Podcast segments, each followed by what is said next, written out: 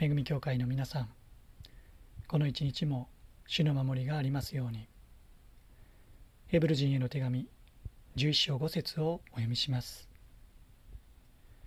信仰によってエノクは死を見ることがないように移されました。神が彼を移されたのでいなくなりました。彼が神に喜ばれていたことは移される前から明かしされていたのです。アベルに続いて取り上げられているのはエノクです。五節に記されている通りエノクは死を味わうことなく天に移されました。このような人はエノクの他には預言者エリアだけです。ですからどうしてもエノクが死を見ることなく天に移されていった。私たちの目はこの不思議さに向けられていくことでしょう。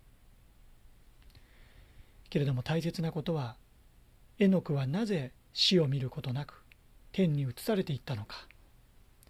そこに至るエノクの生涯その歩みがどのようなものであったのかということです。五節後半には彼が神に喜ばれていたことは移される前から明かしされていたのですとあります。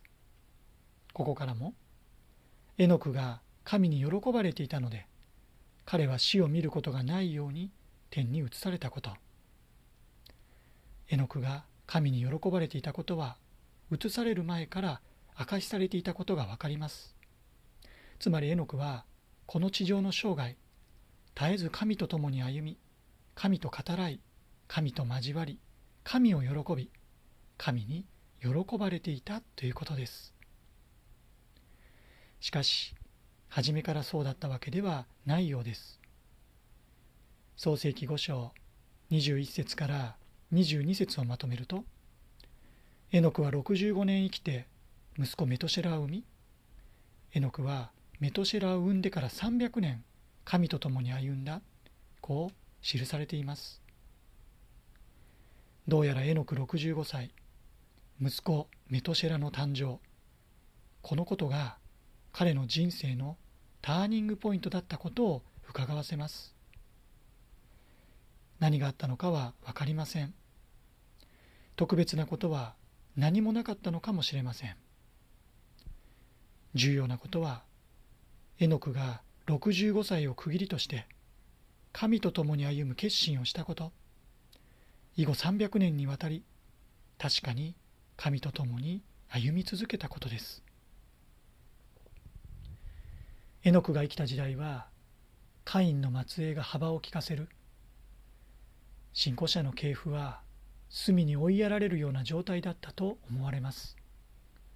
それこそこの世界の中心でではなくこの世界の片隅で。それでもエノクは神と共に歩むことを諦めませんでした。65歳の決心に立ち続けました。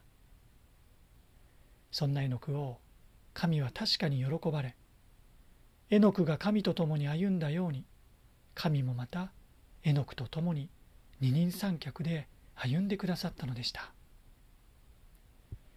この麗しい交わりの延長線上に絵の具は死を見ることがないように移されました。彼の不思議な人生の結末が導かれていったのではないでしょうか。当時の時代にあっては名もなき一人の人に過ぎなかったであろう絵の具。けれども主はそんな絵の具をしっかりと見ておられました。神と共に歩んだ絵の具をこの上ない喜びとしてくださいました。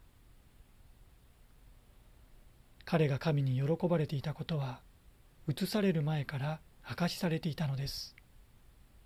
神と共に歩み神に喜ばれる人生の祝福。幼い頃からであることはもちろん素晴らしいですがそうでなくてもいいのです。若い日からでなくても大丈夫です。